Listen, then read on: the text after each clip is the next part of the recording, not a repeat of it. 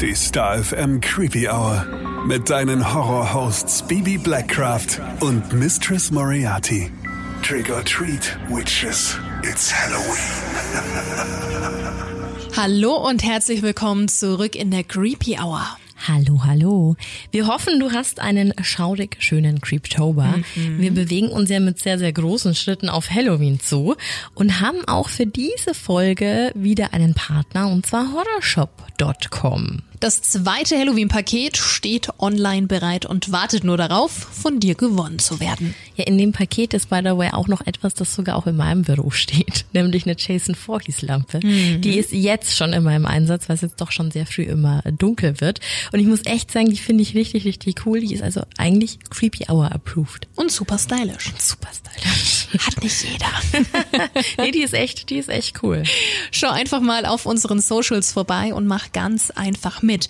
Und wenn dir noch so ein bisschen Inspiration für dein Halloween-Kostüm oder Deko fehlt, dann empfehlen wir dir auf jeden Fall auf horrorshop.com vorbeizuschauen. Auf die Folge heute freue ich mich schon die ganze Zeit. Du auch? Mhm. Passt halt super in den Creeptober, ne? Voll, es ist richtig, richtig, richtig, richtig krass Creeptoberisch. Und äh, ja. Das ist ein gutes Wort. Schon, oder? Haben wir jetzt auch gerade gedacht. Das ist mir gerade eingefallen. Ich habe eigentlich gerade so ein bisschen in meinem Skript geguckt und dachte mir so, ah, ich finde, ich komme nicht mehr raus. Und da habe ich einfach ein Isch hinzugefügt. So entstehen gute Wörter, Leute. Das stimmt. nee, also wir haben äh, nämlich so ein bisschen nach äh, Halloween Creepypasta gesucht und sie da, da gab's wirklich viel. Und es hat beim Lesen schon wirklich Spaß gemacht, oder? Mhm. Also ich hatte tatsächlich auch so Momente, man geht es ja so durch im Kopf und ich hatte dann unsere, unsere Stimmen im Kopf und hatte dann so ein bisschen Gänsehaut und dachte mir, das passt. Und wir hoffen natürlich, dass auch du heute so ein bisschen Gänsehaut haben wirst. Das ist unser Ziel. wir starten mit der Creepypasta vom Nutzer Diversum. Das Ganze gefunden auf creepypasta.fandom.com und wurde von uns so ein bisschen angepasst. Die Geschichte heißt Halloween. Süßes oder Saures klingt es durch das alte Haus an der Mason Street. Es war Halloween. Halloween in Amerika. Unter normalen Umständen hätten die Masons das vielleicht mehr gefeiert. Vielleicht hätten sie eine aufwendige Deko mit künstlerisch gestalteten Kürbissen, gruseligen Geistergirlanden und mit ein paar Pappfiguren veranstaltet. Aber dieses Halloween nicht. John wusste nicht direkt, was er falsch gemacht hatte. Vielleicht hatte er seine Frau Alice zu sehr mit seinem Kinderwunsch bedrängt. Wahrscheinlich war es das. Alice mochte Kinder schon immer sehr. Sie liebte es, auf die Kinder ihrer Großcousine aufzupassen. Aber sie wusste nicht, ob sie für eigene Babys bereit war. Auf jeden Fall ignorierte sie John schon eine ganze Weile. Manchmal behandelte sie ihn, als wäre er überhaupt nicht da. John wurde dann oft wütend. Einmal hatte er das Bild von ihr und ihm auf den Boden geworfen, sodass der Bilderrahmen in tausend kleine Teile zerbrach. Er wusste noch, wie sie darauf vollkommen verängstigt und vor ihm die großen Scherben aufgesammelt hatte, mit Tränen in den Augen. In dem Moment verflog Johns unglaubliche Wut und er empfand nur noch bittere Schuldgefühle und tiefstes Mitleid.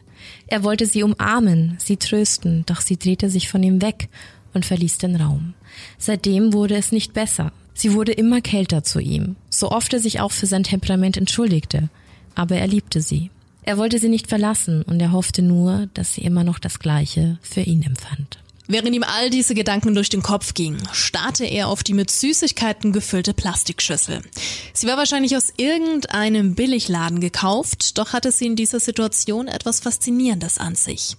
Er fiel erst aus seiner Starre, als Alice sich an ihm vorbeidrängte, um die Schüssel zu greifen. Ihr blondes Haar roch nach Kokos und war unter einem leicht kitschigen, aber dennoch irgendwie charmanten Hexenhut versteckt. Er blieb weiter stehen, doch sein Augenmerk lag nun auf seiner Freundin, die er so lieb liebte und auch momentan für ihre Kälte so verabscheute. Es tut mir leid, flüsterte er. Keine Reaktion. Sie drängte sich wieder an ihm vorbei, ging zur Tür und begrüßte die Kinder. Er folgte ihr, schaute zu, wie sie die Schokoriegel, Bonbons und andere Süßigkeiten an die kleinen Monster verteilte. Sie war immer ein geduldiger Mensch gewesen. Warum konnte sie nur so gütig zu den kleinen Kindern und nicht zu ihm sein? Die Kinder gingen weiter, setzten ihren Streifzug durch die Nachbarstraßen fort. Alice schaute ihnen noch eine kurze Weile nach und John legte seine Hand auf ihre Schulter. Als sie das bemerkte, drehte sie sich hastig um, starrte ihn an. Keiner von ihnen sagte auch nur ein Wort. John blickte noch einen Moment in ihre meerblauen Augen, bevor er sie sanft auf ihre mit schwarzem Lippenstift geschminkten Lippen küsste. Für einen Moment schien es so, als ob die Wärme der beiden sie wieder eingeholt hätte, als ob es den ganzen Streit nie gegeben hätte. Dann klingelte es wieder an der Tür. Süßes oder Saures, ertönte es gedämpft. Sie starrte ihn für einen Moment weiter an.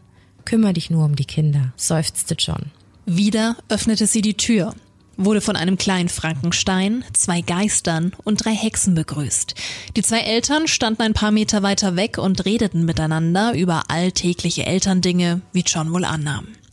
Die nächste Stunde verlief recht gut im Vergleich zu den letzten Tagen. Alice und John schauten zusammen einen Film. Nichts Spektakuläres. Ein typischer Halloween-Film nun mal, der eine komische Mischung aus Komödie, Horror und Liebesgeschichte darstellte. Als es zum fünften Mal an diesem Abend wieder an der Tür klingelte, bemerkte John, wie leer die Plastikschüssel inzwischen war. Er dachte einen Moment lang nach, starrte dann auf den Abspann des Films und entschied sich dann schlussendlich aufzustehen, um noch ein paar neue Süßigkeiten zu besorgen. Ich werde noch mal einkaufen gehen, rief er, nachdem er sich den Schal um den Hals gehangen hatte. Die Tage waren herbstlich, abends wurde es immer kühler. Inzwischen war es 19 Uhr und es werden sicher noch ein paar Kinder vorbeikommen. Da war er sich sicher. Als er das Haus verließ, wurde er zuallererst von einem kalten Wind begrüßt. Er fragte sich, wie die Eltern ihre Kinder bei diesem Wetter draußen rumrennen lassen konnten. Aber wahrscheinlich war der Heißhunger der Kinder auf Süßes einfach zu groß, um sie in Schach zu halten. Wie auch immer, der Supermarkt war nur ein paar Straßen weit entfernt. So entschied John zu laufen. Als er sich gerade umdrehen wollte, um in die Lecker Street abzubiegen, bemerkte er etwas. Es war eigenartig, es war eigentlich nichts weiter, nur eine beunruhigende Idee. Ein Schatten, den er glaubte aus dem Augenwinkel zu sehen. Doch als er noch einmal genauer hinschaute, war die Kreatur weg, so als wäre sie nie da gewesen. Irritiert und in dem Glauben, es werde da eine Einbildung gewesen, setzte er sich in Bewegung und lief die Straßen entlang. Es hatte etwas Schauriges, Unheimliches, in der Kälte auf den Straßen zu laufen. Ihm begegneten auch nicht viele Kinder, nur zwei kleine Gruppen mit vielleicht drei kleinen Monstern. Aber ansonsten waren die Straßen menschenleer. Als er endlich am alten Supermarkt angekommen war, wo er schon so viele Jahre eingekauft hatte, musste er stutzen. Der Supermarkt war ein Familienunternehmen. Nicht sehr groß, aber immer mit genügend Auswahl, um sich und die Liebsten durchzubringen. Sie schienen sich auf jeden Fall diesmal etwas mehr Mühe mit der Dekoration gemacht zu haben. Vielleicht ja zum Ausgleich zu der Spärlichkeit seines eigenen Hauses, schmunzelte er. Er trat an die Tür, rüttelte, aber nichts geschah. Er schien schon geschlossen zu haben. John schaute auf die Uhr stellte fest, dass es inzwischen 10 Uhr war. Verblüfft von der Tatsache, wie schnell die Zeit verstrich, prüfte er, ob die Uhr auch wirklich richtig eingestellt war. Dabei fiel sein Blick auf den Glockenturm der stattlichen Kirche. Auch sie zeigte inzwischen einige Minuten nach zehn an. Langsam wurde John nervös, doch in dem Moment sah er sie wieder. Diese Gestalt, die aus Schatten zu bestehen schien. Er sah aus dem Augenwinkel, wie sie hinter dem Supermarkt hervortrat und auf ihn zukam. In diesem Moment wurde seine Nervosität zu Panik. Er rannte weg, so schnell er nur konnte. Er rannte die Straße entlang, schrie sogar, doch niemand schien ihn zu hören. Er stoppte vor dem Haus, schaute erneut auf die Uhr und da war es elf Uhr. Was zur Hölle, flüsterte er. In diesem Moment legte jemand seine Hand auf Johns Schulter. Es war die dunkle, furchterregende Schattengestalt. Erschrocken drehte er sich um und stolperte augenblicklich zurück. Was willst du von mir? winselte John. Ganz ruhig. Es wird alles gut, John. Noch größere Verwunderung breitete sich in Johns Gesicht aus. Woher kennst du meinen Namen? Ich kenne nicht nur deinen Namen, ich weiß alles über dich. Momentan sogar mehr als du selbst. Was meinst du damit? Was willst du von mir? Und vor allem, wer bist du? John, du bist heute vor fünf Jahren in einem Autounfall ums Leben gekommen. Du hast deine Frau alleine in diesem großen Haus zurückgelassen und bist im Jenseits gewesen. Doch jedes Jahr an Halloween, deinem Todestag, kommt deine unruhige Seele hier wieder auf Erden und wandert in dieser Stadt herum. Du weißt nicht, dass du tot bist. Der Übergang vom Jenseits zur Menschenwelt hat den lästigen Nebeneffekt, Erinnerung zu löschen. Ich habe die Aufgabe, nach dir zu sehen. Früher oder später wirst du die Wahrheit erfahren und ich denke, es ist besser, wenn dich dann sofort jemand, nun ja, zurückbringt. Johns Gesicht wurde grünlich, als er aufstand und näher trat. Jemand, der mich zurückbringt? fragte er. Du meinst, du bist der Tod? Ja, tatsächlich trage ich diesen Namen in dieser Welt. Er blickte die Gestalt einige Momente an. Dann bildete sich ein heller Schein in seinem Gesicht ab und seine Erinnerung kam wieder. Schön dich zu sehen, alter Freund, gab er lächelnd zurück. Ich hab dir doch keine allzu großen Probleme gemacht, oder? Mach dir darum keine Sorgen. Bist du bereit zu gehen? Ein Glockenschlag ertönte. Für die Toten vergeht die Zeit manchmal schneller als für die Lebenden. Mit einem letzten Blick zu seinem alten Haus nickte John. Lass uns gehen, flüsterte er und reichte der Gestalt seine Hand. Schöne Geschichte. Sehr emotional. Mhm.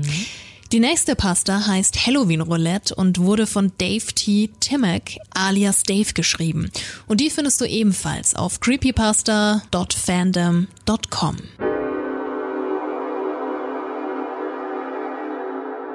31. Oktober.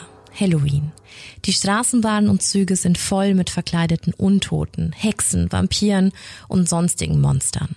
Man kann keine fünf Schritte laufen, ohne auf mindestens eine Person zu treffen, die versucht, jemanden durch Laute und Geräusche Angst einzujagen. Alle in der Hoffnung, irgendwo gratis Süßigkeiten abstauben zu können. Außer mir. Ich bin nur in der Hoffnung, in Ruhe ins Schwimmbad zu kommen, um mein abendliches Standardprogramm zu absolvieren und mich danach wieder in mein Bett zu kuscheln. Zumindest mache ich das seit einem Jahr, jeden Samstag so. Und ausgerechnet heute fällt Halloween auf das Wochenende. Ich gehe am Bahnhof entlang auf dem Weg zu meinem Zug und versuche, die schlecht maskierten Leute zu vergessen. Ich nehme lieber den Zug als die Straßenbahn. Weniger Haltestellen und das Schwimmbad ist nur wenige Meter entfernt. Ab der Hälfte des Weges überkommt mich das seltsame Gefühl, verfolgt zu werden. Ich schiebe es auf eine typische Reaktion auf die Dunkelheit und ignoriere es so gut ich kann. Es lässt mich aber einfach nicht los. Am Gleis angekommen, lasse ich meinen Blick unauffällig umherschweifen. Hm, nichts Verdächtiges. Nur das Gefühl. Noch zehn Minuten, bis mein Zug kommt. Hin und wieder werfe ich einen Blick auf die umherstehenden und ebenfalls wartenden Personen. Beim dritten Mal fällt mir ein Mann mit einer Maske auf. Er scheint mich direkt anzustarren. Ich unterbreche den Blickkontakt. Nachdem einige Sekunden verstrichen sind, schaue ich, ob er mich noch angafft, doch er ist verschwunden. Ein Schauer läuft mir über den Rücken. Ich bin mir gerade nicht sicher, ob es mir lieber ist, dass er weg ist oder ich ihn sehen kann. Seine plötzliche Abwesenheit lässt mich panisch um mich schauen. Nichts. Meine Fäuste geballt, versuche ich mich zu beruhigen und langsam zu atmen. Da kommt auch schon der Zug und ich steige ein. Sicherheitshalber werfe ich noch einen Blick zurück, ob die unheimliche Gestalt ebenfalls einsteigt. Er scheint jedoch verschwunden zu sein, was mich wenigstens etwas beruhigt. Ich gehe die Stufen nach oben in das obere Abteil und setze mich auf einen freien Platz am Fenster. Noch immer nervös schaue ich durch die Glasscheibe und hoffe, dass der Typ wirklich verschwunden bleibt. Ich habe Glück. Weit und breit kein maskierter, starrender Mann in Sicht. Nach ein paar Minuten fährt der Zug los und ich atme erleichtert auf. Ich hole mein Handy raus und spiele ein paar Spiele, um mich abzulenken. Plötzlich höre ich etwas weiter vorne im Abteil einen Aufruhr. Ich verstehe nicht, was die anderen Passagiere sagen, doch ihre Tonlage lässt keinen Zweifel an ihrem Ärger. Um über die Sitze hinweg etwas sehen zu können, stehe ich auf und sehe, wie ein Mann am anderen Ende steht. Es ist der maskierte Typ von draußen. Und jetzt erkenne ich auch, dass er eine Guy Fawkes Maske trägt. Ohne einen Gedanken daran zu verschwenden, wie er in den Zug kam, schnappe ich meine Handtasche und flüchte nach unten. Eilig drücke ich auf den Knopf der automatisierten Tür und zwänge mich durch den engen Spalt, um den nächsten Knopf zu drücken. Der Zugang öffnet sich in einem gefühlten Zeitlupentempo. Kaum bin ich durch, wage ich einen kurzen Blick nach hinten. Und tatsächlich, der Kerl verfolgt mich. Zum Glück geht die letzte Automatiktür schnell genug zu und verschafft mir somit Zeit. Da höre ich ein dumpfes Hämmern und drehe den Kopf erneut nach hinten. Der Maskierte hält den Kopf schief und eine Hand mit einem Messer an die Scheibe. Es sieht aus, als würde er mich durch die Maske angrinsen. Ich sprinte durch das nächste Abteil und ignoriere die Kommentare der anderen Passagiere. Spontan entscheide ich mich, mich nicht nochmal auf die Öffnung der Übergänge zu verlassen. Reiße die Toilettentür auf, springe hinein und verschließe sie von innen. Hoffentlich geht er weiter. Hoffentlich geht er weiter. Diese Worte wiederholte ich mit zusammengekniffenen Augen immer und immer wieder in meinem Kopf. Meine Handtasche drückte ich fest an meine Brust und gleichzeitig halte ich unbewusst den Atem an und lausche. Mein Herz rast doppelt so laut und schnell wie normal. Ich habe schon fast Angst, dass er es hören könnte. Und da. Langsam nähern sich Schritte der Tür und jemand versucht sie zu öffnen. Insgeheim hoffe ich, dass es nur einer der anderen Fahrgäste ist und er weitergeht. Hallo, höre ich einen Mann auf der anderen Seite rufen. Es klingt nicht, als wäre es eine Stimme, die durch eine Maske dringt. Sie sahen so panisch aus, da dachte ich, ich könnte. Dann ein Schrei. Er verstummt. Stille. Ich beiße mir auf die Unterlippe und weigere mich, die Augen zu öffnen. Bumm! Jemand hämmert von der anderen Seite so heftig gegen die Tür, dass ich mich reflexartig aufsetze und die Augen aufreiße. Aus dem winzigen Spalt am Boden fließt von außen etwas Rotes in mein enges Versteck. Als mir klar wird, dass das Blut ist, muss ich einen Brechreiz unterdrücken. Eine gedämpfte und verstellt hohe Stimme dringt zu mir. Aurelia, kommst du raus zum Spielen? Es dauert nicht lang. Mein Bauch verkrampft sich und ich krümme mich zusammen, die Knie mit den Armen umschlungen. Tränen laufen mir über die Wangen. Der Zug hält. Ich höre keine Schritte. Anscheinend steigt niemand in dieses Abteil. Verdammt, das war meine einzige Hoffnung. Es geht weiter. Plötzlich höre ich eine Art Quietschen. Der Wahnsinnige schien mit dem Messer an der Tür zu kratzen. Da ertönt eine tiefere Stimme, die ich jedoch nicht verstehe. Schnelle Schritte verhallen. Verdammte Scheiße, flucht der Neuankömmling. Hier ist die Polizei. Sie können herauskommen. Ich jage diesem Typen hinterher. Wieder schnelle Schritte und dann Stille. Ich warte noch ein paar Sekunden, um sicher zu gehen. Dann schleiche ich langsam zur Tür. Vorsichtig drehe ich den Verschluss auf und spähe durch den kleinen Spalt nach draußen. Nichts. Ein Blick nach unten und mir wird wieder schlecht. Da liegt der Mann, der mir helfen wollte. Ein Taschentuch im Mund und eine Stichwunde im Nacken. Auf jeden Schritt bedacht schlüpfe ich nach draußen. Wieder hält der Zug. Ich sprinte zum Ausgang und schnappe draußen nach Luft. Hey, schallt es etwas weiter weg. Sofort blicke ich in die Richtung, aus der ich es rufen hörte. Da sehe ich ihn. Das maskierte Übel. Und er kommt direkt auf mich zu. Das Adrenalin schießt in meinen Körper und ich renne los. Die Treppe, verdammt, ich hoffe, dass er mich da nicht einholt. Vier Stufen auf einmal nehmend, bin ich schneller unten als erwartet. Hinter mir auch mein Verfolger und hinter dem der Polizist. Dieser brüllt von hinten, stehen bleiben. Aber natürlich macht der Maskierte nicht, was ihm gesagt wurde. Mir geht die Luft aus. Irgendwie hält meine Ausdauer nur beim Schwimmen lange genug. Ich werde langsamer. Mein Hintermann leider nicht. Gerade als ich den Mut zusammennehme, um mein Tempo erhöhe, knallt es hinter mir, gefolgt von einem Schrei. Ein Blick nach hinten verrät mir, dass mein Verfolger angeschossen wurde und gestürzt ist. Wieder drossel ich meine Geschwindigkeit, bis ich schließlich stehen bleibe. Mein Atem geht schnell und unregelmäßig. Lange hätte ich das nicht mehr durchgehalten. Der Polizist legt dem Mörder am Boden die Handschellen an und murmelt ihm irgendetwas zu. Vermutlich seine Rechte. Dann dreht er den Kopf zur Schulter und spricht in sein Funkgerät. Ringsherum sehe ich Passanten, die ebenfalls ihre Handys zücken und hastig den Notruf wählen. Auch wenn es vermutlich schwachsinnig ist, bin ich doch über den Einsatz dieser Leute überrascht. Als die Verstärkung eintrifft und den Maskierten abführt, kommt mein Retter auf mich zu. Alles okay? fragt er mich und ich nicke reflexartig, obwohl mir immer noch der Schock in allen Gliedern sitzt. Soll ich sie nach Hause begleiten? Ich bekomme noch immer kein Wort zustande und deshalb nicke ich einfach nur. Auf dem Weg erklärt er mir, warum ich verfolgt und angegriffen wurde. Diese Typen mit diesen Masken sind eine Gruppe von Gamern, die ein Spiel spielen, das sie Halloween Roulette nennen. Ein Spiel? Frage ich entsetzt. Die ersten Worte, die ich seither wieder rausbekomme. Der Spielleiter sucht sich Leute aus dem Telefonbuch, stellt deren Namen auf ihre verschlüsselte Seite. Die Spieler studieren die Tagesabläufe der Opfer und verfolgen sie, um einen nach dem anderen zu töten. Je mehr man umgebracht hat, desto mehr Punkte bekommt man. Wer nach Halloween am meisten Punkte gesammelt hat, bekommt vom Spielführer eine immense Summe Geld. Das ist krank, quiekte ich. Wir sind an meiner Haustüre angekommen und schnell vergewisserte ich mich, dass niemand anderes es gehört hat. Wissen Sie, warum ich Sie rechtzeitig retten konnte? fragte er mich plötzlich. Na, weil Sie zufällig in der Nähe waren? Aus seiner Tasche zieht er das Klappmesser des Maskierten. Er musste es ihm abgenommen haben. Aber dann wird es mir plötzlich klar. Dieser Polizist hatte mich weder nach meinem Namen noch nach meiner Adresse gefragt und wusste trotzdem, wo ich wohne. Er setzte die Klinge an meine Kehle und drückte mich an die Wand. Während er langsam durch mein Fleisch schneidet, gibt er mir einen Kuss auf den Mund, um meinen Schrei zu unterdrücken, und sagt mit einem Lächeln zu mir, du bist mein Ziel gewesen. Super gruselig, oder? Mhm.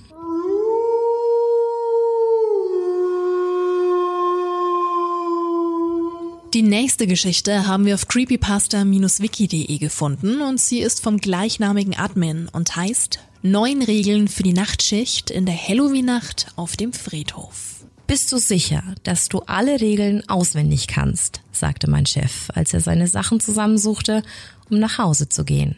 Ja, na klar, ich habe sie alle hier oben, sagte ich und zeigte auf meinen Kopf. Er nickte mir zu und ging aus der Tür des kleinen Büros, um nach Hause zu gehen. Mein Chef war, gelinde gesagt, ein bisschen neben der Spur. Dies war mein erster Monat als Wachmann auf einem Friedhof gleich um die Ecke von meinem Wohnort. Und ich habe erst vor drei Monaten das College abgeschlossen. Die Schichten des letzten Monats waren langweilig. Herumsitzen, Kameras überprüfen und Runden über den Friedhof drehen, um sicherzustellen, dass wirklich nichts kaputt war.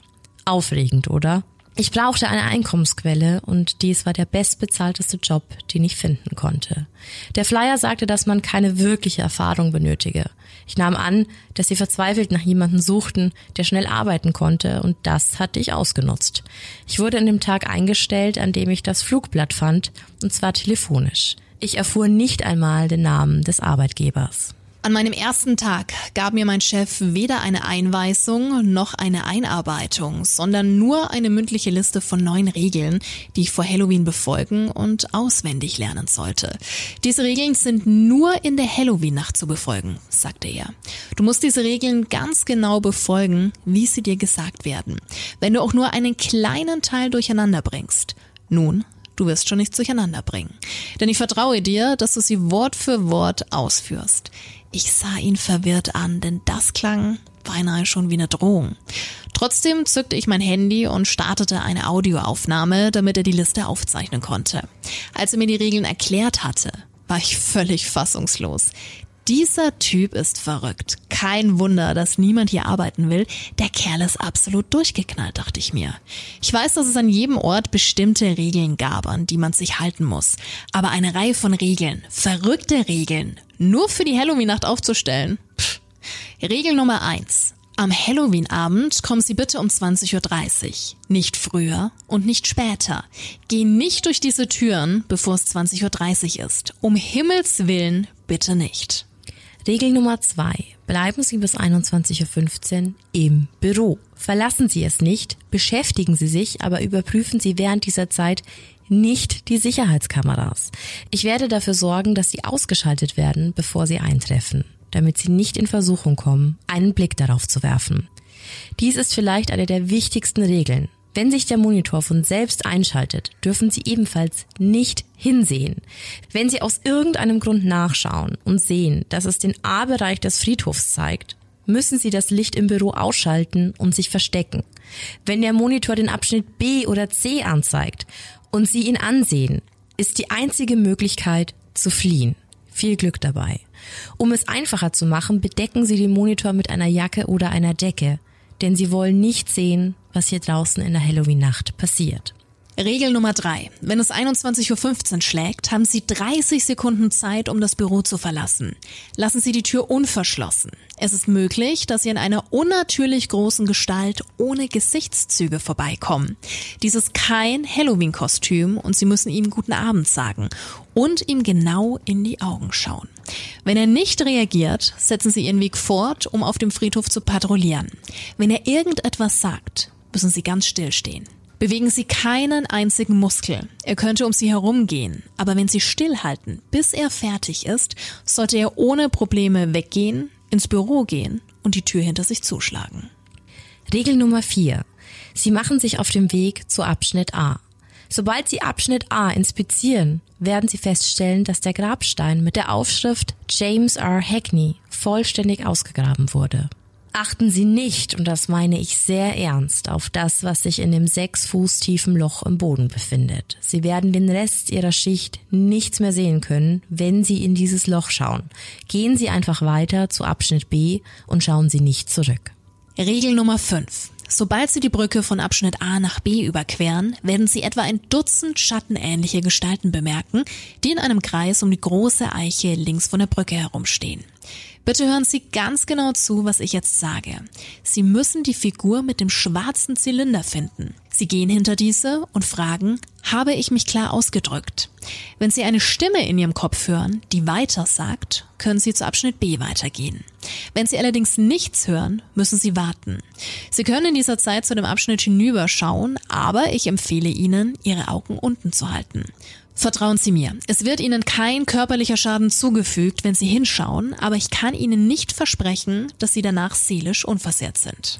Regel Nummer 6. Sobald Sie grünes Licht bekommen, gehen Sie weiter zu Abschnitt B. Sie können herumlaufen und das tun, was Sie normalerweise jede Nacht hier tun würden. Der einzige Haken ist, dass Sie bis 22 Uhr in diesem Bereich verbleiben müssen. Es sollte jetzt ca. 9.30 Uhr bzw. 9.45 Uhr sein. Sie werden also nicht lange warten müssen. Wenn die Zeit 10 Uhr überschritten hat, gehen Sie weiter. Regel Nummer 7. Nachdem Sie aus Abschnitt B herausgegangen sind, werden Sie eine seltsame Temperatur- und Lichtveränderung feststellen. Die Zeit ist nach der Überquerung auf 2 Uhr gesprungen.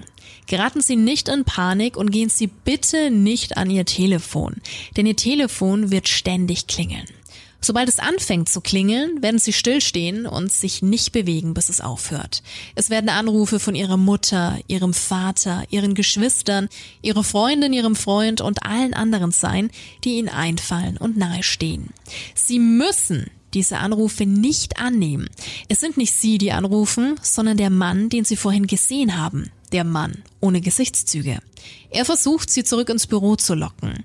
Sie müssen sich aber von diesem Büro fernhalten, bis ich Ihnen sage, dass Sie zurückgehen sollen. Ihr Telefon wird nach etwa einer halben Stunde aufhören zu klingeln, sodass Sie gegen 2.30 Uhr nachts zurückkehren können.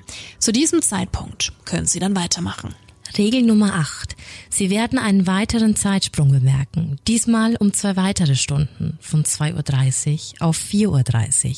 Wenn die Zeit immer noch 2.30 Uhr anzeigt, nachdem die Anrufe aufgehört haben, sind Sie in Schwierigkeiten.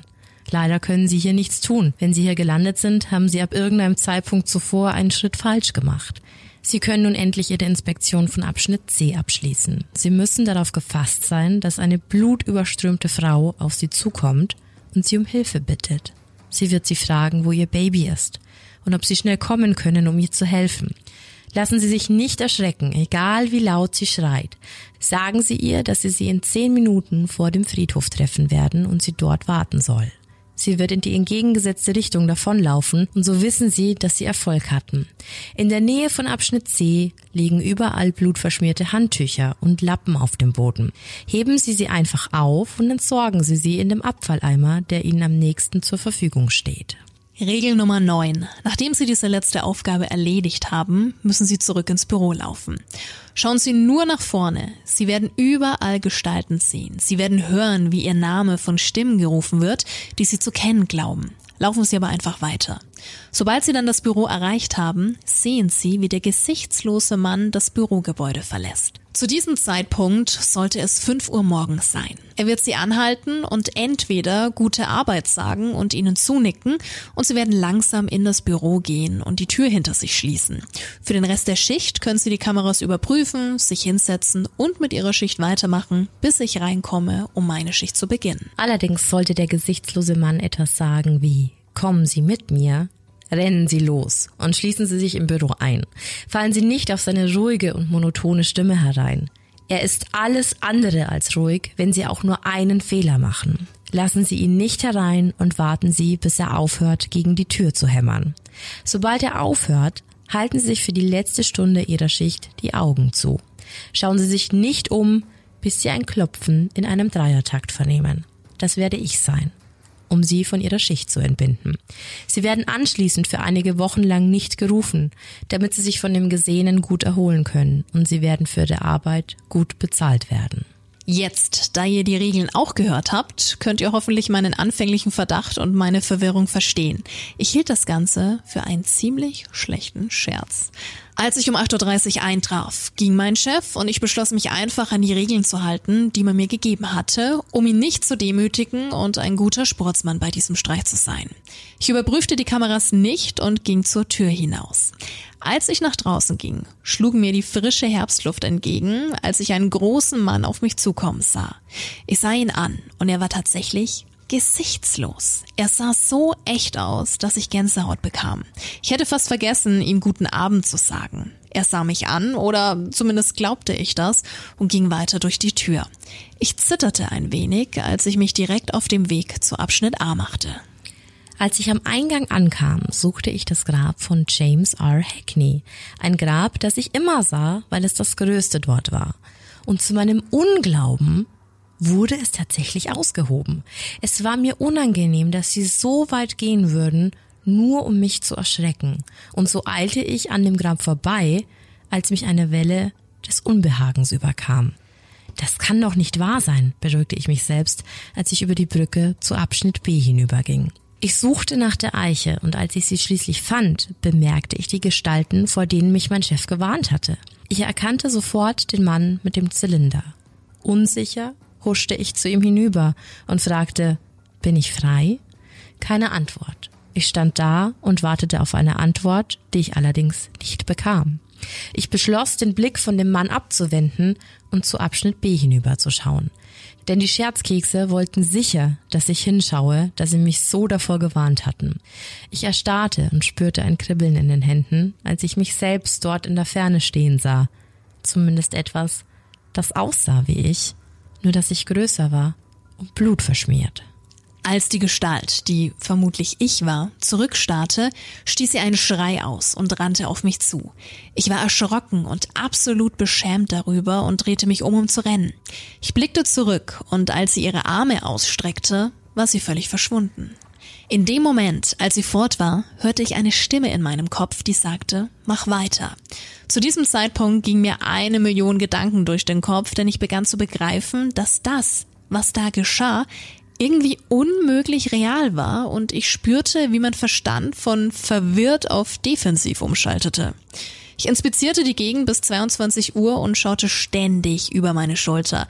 Ich schaute auf mein Telefon und sah, dass es Zeit war, zu Abschnitt 3 zu gehen.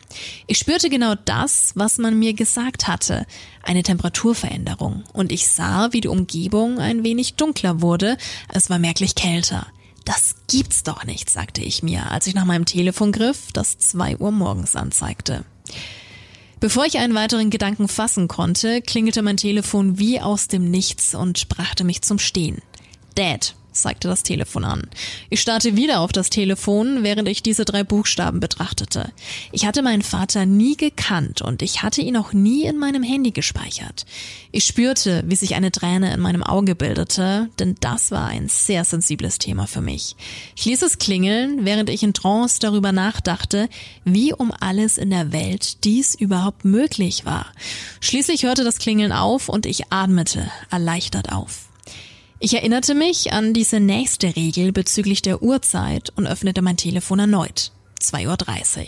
Mit ein paar verwirrten Tränen in den Augen ging ich weiter und beobachtete, wie mein Telefon von 2.30 Uhr auf 4.30 Uhr umschaltete. Das war eine Erleichterung für mich, denn jetzt, da ich wusste, dass dies irgendwie real war, wurde mir auch klar, dass ich bisher alle Schritte richtig gemacht hatte. Als ich mit kalten Fingern und tauben Zehen begann, Abschnitt 3 zu inspizieren, hörte ich Schreie. Das hat mich natürlich zu Tode erschreckt und ich bin aus den Schuhen gesprungen. Ich riss meinen Kopf herum und sah eine blutüberströmte Frau, die schrie, mein Baby, ich kann mein Baby nicht finden. Nach einigem Zögern sagte ich ihr, sie solle mich in zehn Minuten am Eingang des Friedhofs treffen. Sie nickte und rannte los, und ich bemerkte eine Menge blutverschmierte Tücher auf dem Boden. Noch von ihrem Schrei aufgeschreckt, hob ich langsam die Lumpen auf und warf sie weg. Ich sah mich um und rannte zurück ins Büro. Während des ganzen Laufs hatte ich niemanden gesehen und auch nichts gehört, was seltsam war, weil mein Chef etwas anderes behauptet hatte. Aber ich konnte mich glücklich schätzen und stand schließlich vor dem Büro. Der Mann wollte gerade gehen und diesmal sah ich ihn völlig entsetzt an, als er sich in meine Richtung drehte und sagte, kommen Sie mit. Ich verschwendete keine Zeit und rannte an ihm vorbei ins Büro, schlug die Tür hinter mir zu. Was habe ich verbockt, schrie ich über das Klopfen an der Tür hinweg, während ich mir die Jacke über den Kopf zog. Eine ganze Stunde lang zitterte ich vor Angst, bis ich die Takte eines Klopfens an der Tür vernahm. Ich schoss hoch, riss die Tür auf, um meinen Chef zu sehen und schrie, was zur Hölle haben Sie mir gerade angetan? Ich war wütend, aber auch erleichtert, ihn zu sehen. Er selbst sah irgendwie viel bunter und lebensechter aus, verglichen zum letzten Mal. Er sah mich an und lächelte mir zu. Geh nach Hause, Jungchen, schlaf ein bisschen. Jedoch schrie ich zurück, nein, ich will antworten. Sie können mir nicht einfach sagen, dass ich gehen soll nach der Nacht, die ich gerade hatte. Er sah mich jedoch weiterhin an und sagte letzten Endes, Du hast dich um meinen Friedhof gekümmert, Junge. Ich danke dir dafür. Er streckte seine Hand zum Händedruck aus. Mein Name ist James Randall Hackney und ich bin seit 200 Jahren tot. Jedes Halloween verlasse ich den Friedhof und erhole mich, damit mein physischer Körper nicht untergeht. Du hast mich letzte Nacht zugedeckt und ich danke dir dafür. Es dauert nicht lange, bis ich seinen Namen als den auf dem Grabstein erkannte, der ausgegraben worden war. Ich starrte ihn mit offenem Mund an und war sprachlos. Ich ging aus der Tür, packte meine Sachen und kam nie wieder in diese Stadt zurück. Und jetzt noch eine abschließende Geschichte. Nobody lived in flat number 6. Die Pasta ist von Schattenzirkus und auf creepypasta-wiki.de zu finden. Es war Oktober 1992. Meine Frau und ich waren vor fast zwei Monaten umgezogen. Wir hatten Wohnung Nummer 5 gekauft und waren ziemlich zufrieden damit. Es war ein ordentliches, gemütliches und kleines Apartment mit einer Küche, einem Schlaf- und Badezimmer und einem Raum, der als Wohn- und Esszimmer diente. Ich muss wohl nicht erwähnen, dass es super billig gewesen war und nur zehn Minuten vom Bahnhof entfernt lag. Die Tapete war etwas verstaubt und die Einrichtung der Küche hatte etwas aus den 70er Jahren. Aber mit ein paar neuen Anstrichen und dem ein oder anderen Ausflug ins Möbelgeschäft würden wir das schon noch hinbekommen. Die kleine Nachbarschaft außerhalb von London war ebenfalls attraktiv. Es war diese Art von idyllischen und vorstädtischen Orten, in denen es genug Verkehr gab, um sicherzustellen, dass man nicht mitten im Nirgendwo lebte, aber dennoch gerade so viel, dass man ruhig einschlafen konnte. Die Hauptstraße hatte ebenfalls alles Wichtige. Eine Apotheke, einen Optiker, einen Zahnarzt und auch einen Tesco Supermarkt. Auf jeden Fall hatten wir uns gegen Ende der zwei Monate schon richtig gut eingelebt und hatten große Erwartungen an unser neues Leben in England. Wisst ihr, wir kommen eigentlich aus den USA, aber neben der Tatsache, dass die Engländer genau in derselben Sprache sprechen wie die Amerikaner, war die Lebensweise dort doch vollkommen fremd für uns. Es war unser Zuhause, wenn auch noch nicht komplett.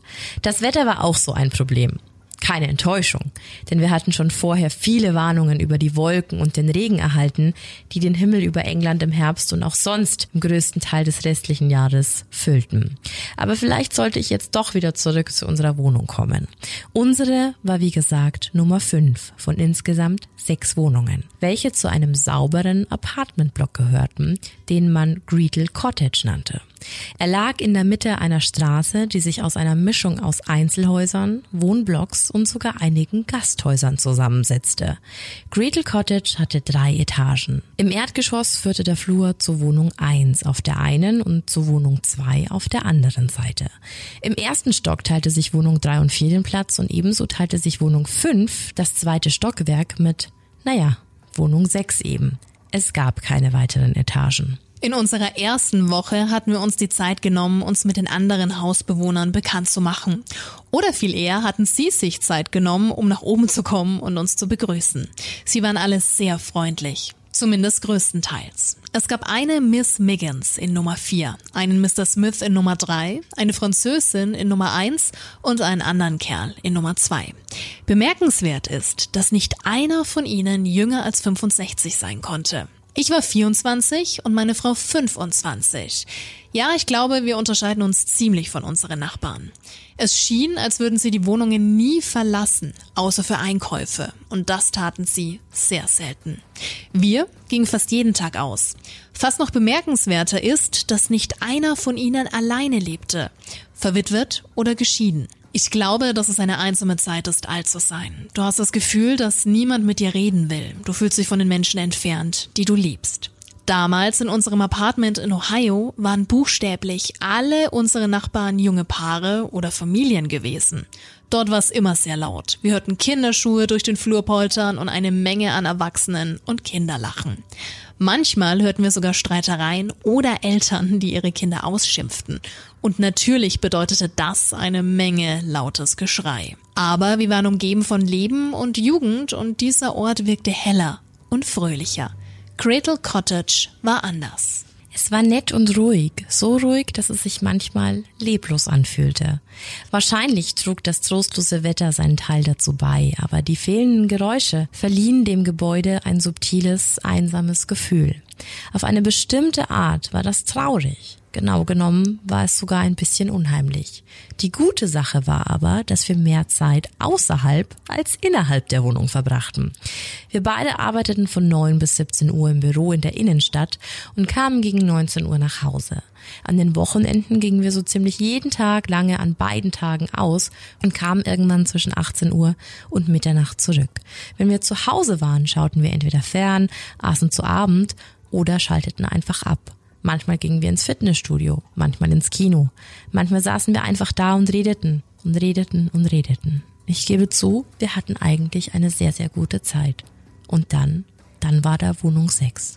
Es gab nicht wirklich etwas Bemerkenswertes bei dieser Wohnung. Sie hatte eine Tür aus Eichenholz, ein Vordach, wie alle anderen Wohnungen auch, mit einem Türklopfer, einer Klingel und einer braunen Türmatte. In der Mitte war eine Sex aus Messing mit Nägeln angebracht. Niemand hatte die Tür geöffnet, um uns zu begrüßen, und nach einer Woche, in der wir nichts und niemanden hatten herein oder herausgehen sehen, gingen wir davon aus, dass die Wohnung einfach leer stand.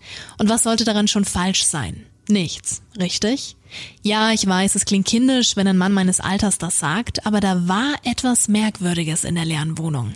Ich bin mir sicher, dass jeder irgendwann mal ein Haus ohne Bewohner in seiner Straße hat oder hatte und ich würde wetten, dass jeder ab und zu Gänsehaut bekommt, wenn er am Abend an diesem Haus vorbeiläuft.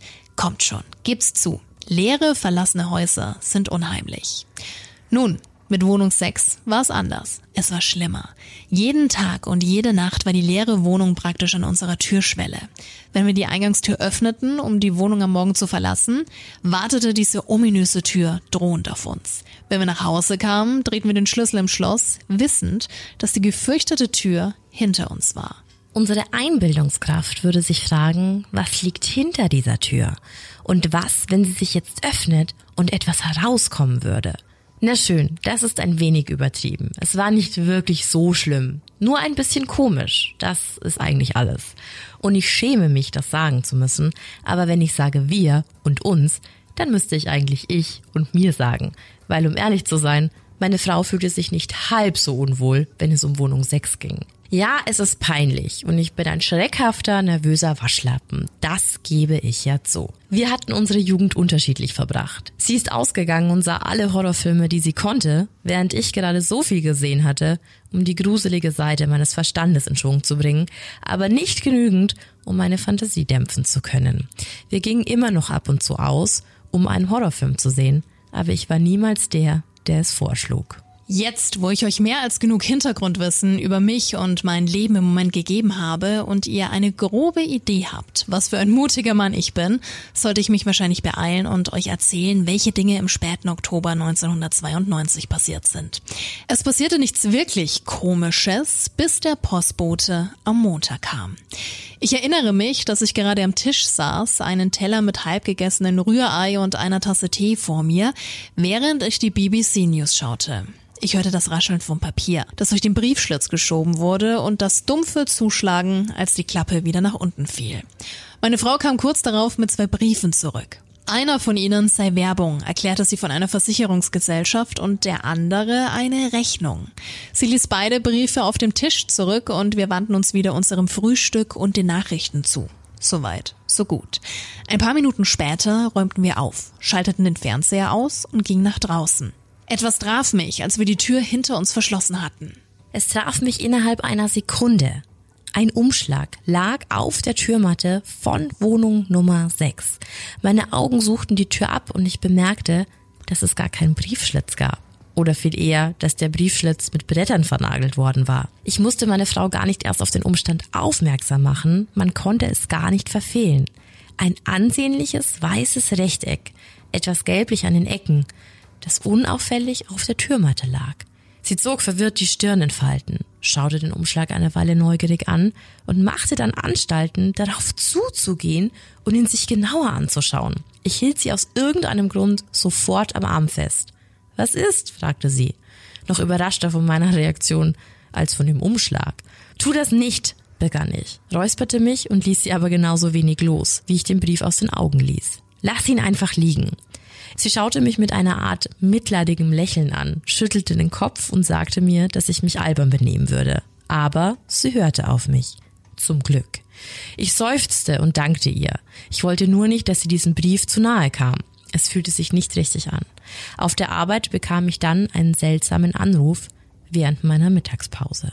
Ich hatte gerade ein Räucherlachs-Sandwich zu Ende gegessen und war dabei, in einen Keks zu beißen, als mein Telefon zu klingeln begann.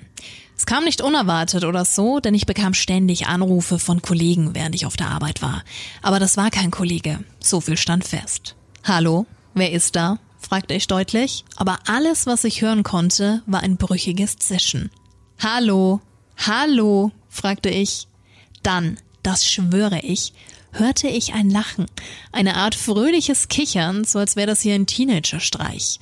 Aber ich war mir nicht sicher, ob das hier ein Teenager war, denn das Kichern klang so alt, irgendwie merkwürdig. Es kam mir alles sehr merkwürdig vor. Also legte ich auf und überprüfte die Nummer. Seltsamerweise war die Nummer der von unserer Wohnung ziemlich ähnlich. Nur zwei Ziffern waren anders.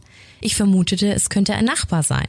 Vielleicht der Makler, sagte ich zu mir selbst, aber sicher war ich mir trotzdem nicht. Der Makler hätte mich nicht so ausgelacht. Dann geschah noch etwas Merkwürdiges. Ich kam vor meiner Frau nach Hause und drehte gerade den Schlüssel im Schloss, als mich etwas dazu brachte, mich noch einmal umzudrehen. Der Umschlag auf der Türmatte von Nummer 6. Er war verschwunden.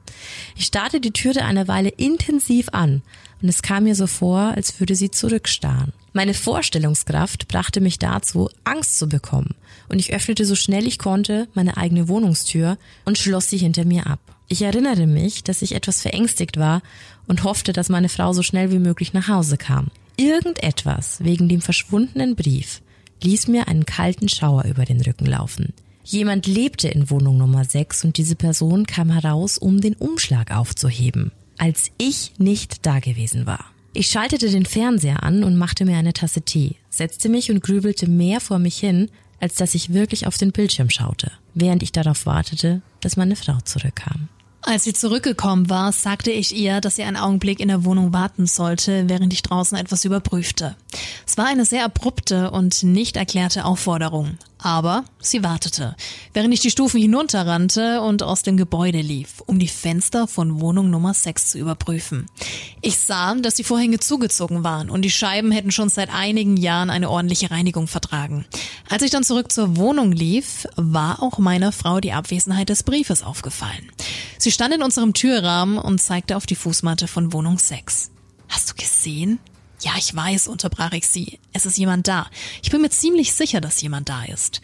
Sie trat auf die Tür von Nummer 6 zu und war im Begriff zu klingeln, als ich ihr zurief, nein, mach das nicht. Was ist los mit dir? Sie schaute mich mit einem leicht genervten Blick an und hob die Hand, um zu klingeln. Bitte, bitte mach das nicht. Das gefällt mir nicht. Ich protestierte wie ein Kind. Ich verstehe dich manchmal wirklich nicht. Sie schüttelte den Kopf. Das ist dämlich. Ich, ich werde klingeln und das tat sie dann auch. Wir warteten ab.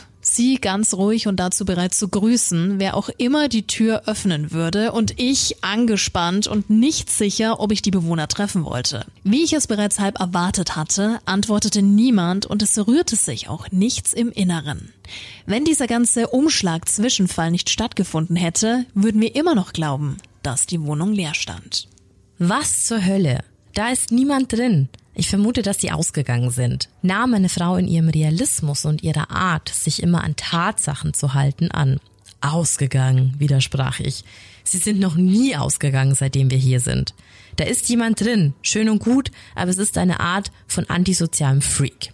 Entweder das oder sie sind gestorben, kurz nachdem sie den Brief aufgehoben hatten. Ich weiß nicht, wieso ich das letzte gesagt hatte, aber es brachte mich noch mehr zum Überschnappen. Vielleicht, Matt, begann meine Frau, als wir uns zurück auf den Weg in unsere eigene Wohnung machten und sie das Licht im Wohnzimmer anschaltete. Vielleicht ist niemand da.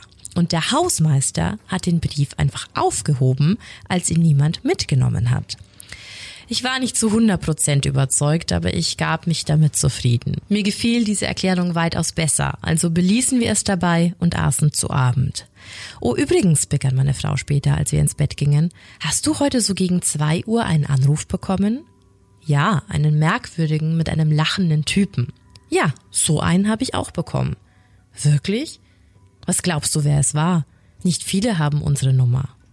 Ich bin mir nicht sicher. Ich dachte, es wären vielleicht die Kinder des Immobilienmaklers gewesen, die uns einen Streich spielen wollten. Die Nummer hatten sie womöglich vom Handy ihres Vaters. Ich stimmte ihr zu, aber ich konnte dennoch nicht aufhören, darüber nachzudenken, bis ich schließlich einschlief. Ich träumte sogar von Wohnung 6. Diese Nacht träumte ich, dass ich die Tür zur Wohnung öffnen würde, allerdings nur Finsternis sehen konnte. Ich träumte, dass ich hineinlauschte und dann hörte ich dasselbe kichernde Lachen irgendwo aus der Dunkelheit kommen. Am Dienstagabend kam ich nach Hause und stellte fest, dass ich meine Schlüssel vergessen hatte und mein Handy-Akku leer war. Ihr könnt euch vorstellen, wie frustriert ich war, als ich feststellte, dass meine Frau noch nicht da war und ich auf dem Treppenabsatz sitzend warten musste, bis sie kam und die Tür öffnete. Ihr könnt euch wohl ebenfalls vorstellen, wie die Angst in mir wuchs, als sie eine Stunde nach der gewöhnlichen Zeit noch nicht da war und ich sie nicht anrufen konnte. Und ich wette, ihr könnt euch auch vorstellen, wie unruhig ich war, als ich im Flur saß, keine drei Meter von der Tür zur Wohnung 6 entfernt. Wisst ihr, wenn man alleine und verwundbar ist, jederzeit erschreckt werden kann, dann scheint es so, als würde man genau an die Dinge denken, die man lieber umgehen würde, wenn man angespannt ist. Der Traum von letzter Nacht beispielsweise spielte sich immer wieder in meinem Gedächtnis ab und ich dachte, dass die Tür zur Nummer 6 jeden Augenblick aufspringen und etwas herauskommen um mich sehen würde. Und ich, ich würde es dann auch sehen. Dann hörte ich das Telefon im Inneren unseres Apartments klingeln eindeutig meine Frau, die versuchte mich zu erreichen. Sie erwartete, dass ich bereits zu Hause war. Ich war froh, dass es ihr gut ging und sie dazu in der Lage war, mich anzurufen. Aber es machte mich nervös, dass sie möglicherweise wegen mir ebenfalls besorgt sein könnte. Dann schaute ich wieder zur Tür von Wohnung Nummer 6 und ich könnte schwören, dass ich ein kleines Klick gehört habe. Ein winziger Laut, der irgendwo aus dem Inneren des Apartments gekommen war. Ich runzelte die Stirn und hörte nochmal genauer hin hörte aber sonst nichts. Danach ging ich nach draußen, um dem gefürchteten Flur eine Weile zu entkommen. Sie war noch immer nicht zurück und es war halb zehn. Starker Regen hatte begonnen und trieb mich dazu, wieder reinzugehen und hoch zum Treppenabsatz. Ich zog es schon fast in Erwägung, einen Nachbarn darum zu bitten, mir ein Telefon zur Verfügung zu stellen, um sie anzurufen. Ja, um diese Uhrzeit. Aber zu meiner großen Erleichterung, etwas nach 10 Uhr, kam sie die Stufen hoch und war etwas überrumpelt, mich auf dem Absatz außerhalb der Tür vorzufinden. Gott sei Dank, ich habe mir schon Sorgen um dich gemacht. Wo bist du gewesen? Ich stand auf, redete schnell und schnappte dann nach Luft. Ein Kollege hat angeboten, mich nach Hause zu fahren, aber der Verkehr war grauenvoll da draußen. Ich habe versucht, dich anzurufen, aber dein Handy ist leer, oder? Was ist mit dir? Warum bist du nicht schon drin? Ich erklärte ihr entschuldigend, dass ich meine Schlüssel heute Morgen in der Wohnung vergessen haben muss. Sie schnaufte, schloss die Tür auf und wir traten ein. Während ich nach meinem Schlüssel suchte, merkwürdigerweise hing sie nicht am Schlüsselhaken, machte meine Frau die Lichter an und ich hörte sie am Anrufbeantworter nach Luft schnappen. Sieh mal, wie viele verpasste Anrufe hier stehen. Ja, du hast mich auch versucht mehrmals anzurufen, erzählte ich ihr. Ja, ich habe dich aber nur zweimal auf dem Haustelefon angerufen. Hier sind insgesamt sechs verpasste Anrufe. Warte mal. Ich beeilte mich, um zu sehen, was den besorgten Gesichtsausdruck bei ihr ausgelöst hatte. Ich schaute auf die Nummern der verpassten Anrufe. Zwei davon waren die Nummer des Handys meiner Frau und die anderen vier Nummern waren alle dieselbe. Es ist dieselbe Nummer wie die von diesen merkwürdigen Scherzanrufen, die wir gestern bekommen haben. Sie schien jetzt noch mehr irritiert als auch nervös. Verdammte Kinder. Sie entfernte die verpassten Anrufe und wir gingen ohne Abendessen zu Bett. Es war ein wenig spät und wir waren beide einfach erschöpft. Ich fand niemals wieder diese vermissten Schlüssel. Aber Mittwoch war schlimmer. Ich erhielt mehrere Anrufe von dieser Nummer, aber die raue, unfreundliche Stimme am Ende sagte nun auch etwas. Ich war geschockt, fast schon eingeschüchtert von dem, was ich hörte. Die Stimme sagte die abscheulichsten Dinge, redete über Vergewaltigung, Mord und verwendete so ziemlich jedes Fluchwort, das es gab. Die Sache, die mich an den Anrufen wirklich erschreckte, war, wie viel die Person am anderen Ende über uns zu wissen schien. Er wusste meinen Namen, den meiner Frau und dass wir aus den Staaten kamen, als er uns als dreckige Amis bezeichnete, mehr als nur einmal. Ich nahm mir vor, diesen Kerl zu melden, und als ich im Bus nach Hause saß, blockierte ich seine Nummer. Er gab eine Weile Frieden, und dann, als ich dachte, ich würde nie wieder etwas von diesem gemeinen und lästigen Hurensohn hören, klingelte mein Handy erneut. Ich war verwundert zu sehen, dass es dieselbe gottverdammte Nummer war, aber dann realisierte ich, dass es nicht jene Nummer war, es war unsere Nummer. Irgendjemand rief mich von zu Hause aus an. Ich nahm den Anruf an und fragte verzweifelt, ob da meine Frau am anderen Ende wäre. Auf dieses ominöse knisternde Geräusch folgte dann dasselbe spöttische, kichernde Lachen. Es dauerte einige Sekunden, bis ich begriff, wie ernst die Situation war, und als ich das endlich tat, übergab ich mich fast vor lauter Angst. Ich sprang aus dem Bus, sprintete nach Hause, stürmte die Treppenstufen hinauf und kam im Flur mit reinem, totalen Terror an. Die Tür zur Nummer 5 war auf. Oh mein Gott, rief ich und schwankte etwas, als ich in meine Wohnung stürzte, um den Eindringling zu erwischen. Es war aber niemand da, als ich nachschaute. Also stürzte ich aus Nummer 5 und brach die Tür zu Nummer 6 mit Gewalt auf. Zur Hölle. Ich wäre da reingegangen und hätte dem Ding dort gezeigt, was ich mit Leuten mache, die sich mit mir anlegen. Aber dann sah ich den kahlen, leeren, spärlich beleuchteten Flur hinter der Tür und ich konnte mich nicht dazu bewegen, einzutreten. Ich war ein Feigling. Ich brach zusammen und wurde ohnmächtig. Die Polizei durchsuchte Wohnung Nummer 6 sehr gründlich, als sie hier ankam und schaute sich auch in unserer Wohnung um, als ich und meine Frau am Treppenabsatz standen und einfach nur in den Raum starrten. Wir fühlten uns verwundet, als ob jemand absichtlich versucht hatte, uns auf das Gefühl vorzubereiten, dass wir hier nicht erwünscht wären.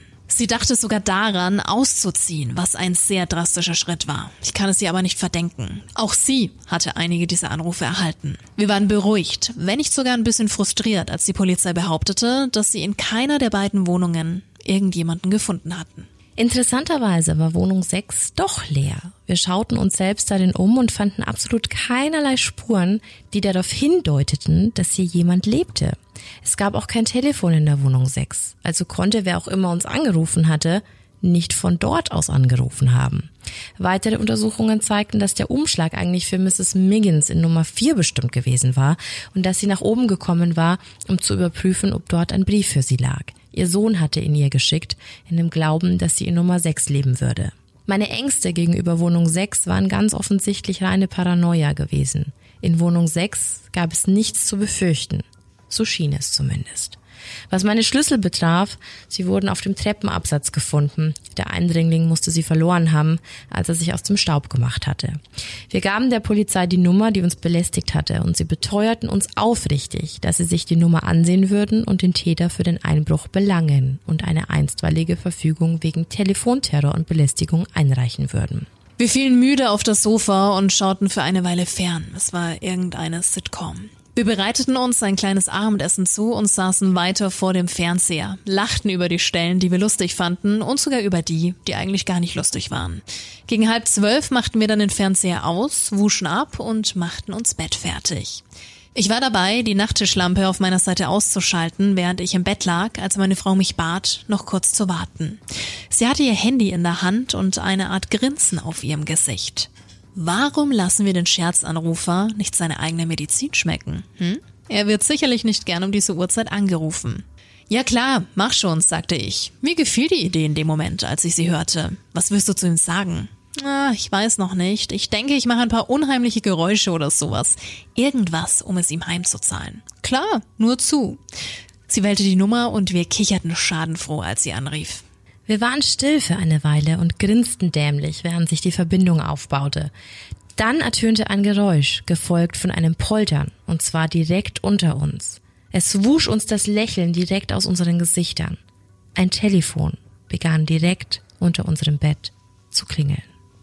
Das, liebe Kinder, waren die Geschichten aus der Gruft, aka Creepypasta. Halloween Edition. Toll, oder? Also ich fand die echt alle durch die Bank weg super gut. Mhm. Waren ein bisschen länger, aber ähm, das haben sie auch gebraucht. Also die haben sich richtig schön aufgebaut. Gerade die letzte hat sich super gut ja, aufgebaut. Ich hasse es ja, ne? wenn dann irgendjemand in der Wohnung ist oder so. Uff. Ja, ja, ich, das ist auch eine der, der schlimmsten Vorstellungen. Mhm. Aber ich hoffe wirklich, es hat genauso viel Spaß gemacht, zuzuhören, wie es jetzt war, das einzusprechen. Weil es war wirklich so ein bisschen wie so, ich habe mich wie das Skelett gefühlt aus Geschichten aus der Gruft. Ja, wollen wir ein bisschen spoilern? Wir haben uns doch das ein oder andere Mal versprochen. Vor allem als es dann äh, bei dieser Zuggeschichte um die verschiedenen Menschen ging und wir haben vorhin schon Witze gemacht und mussten dann echt mal kurz unterbrechen, weil wir gesagt haben, heute die neue Folge mit Bibi, Missy und unseren zehn Persönlichkeiten. Ja, darüber gibt's mit Sicherheit mal noch äh, ein paar Outtakes. Ja, aber es waren tolle Geschichten und wir hoffen natürlich auch, dass sie dir gefallen haben. Passend zum Creeptober. Also ich hoffe, du sitzt jetzt mit einem Pumpkin Spice Latte irgendwo auf einer Couch, gemütlich eingewickelt in Decken und hörst uns zu. Und hoffentlich regnet es draußen. Und einer guten Duftkerze. Du hast heute ja auch netterweise eine ins Studio mhm. mitgebracht, dass es gut riecht. Mhm. Und die duftet ganz hervorragend. Autumn Sunset. Ich finde die richtig, richtig, richtig gut. Ja, ist schon intensiv, aber nicht so aufdringlich. Also du bekommst keine Schnappatmung. Gibt's nicht. Ja, doch, manche kratzen schon. aber die ist wirklich toll. Du hast einen guten Geschmack. Du weißt, was gut ist. Vielen Dank. Kann ich nur zurückgeben. Danke, okay. danke. Na dann äh, würde ich sagen, war es das erstmal für heute, oder? Mhm. In diesem Sinne, vielen Dank fürs Zuhören. Bleib gesund. Das sowieso. Creepy Trio. And scary on. Bye bye. Ciao.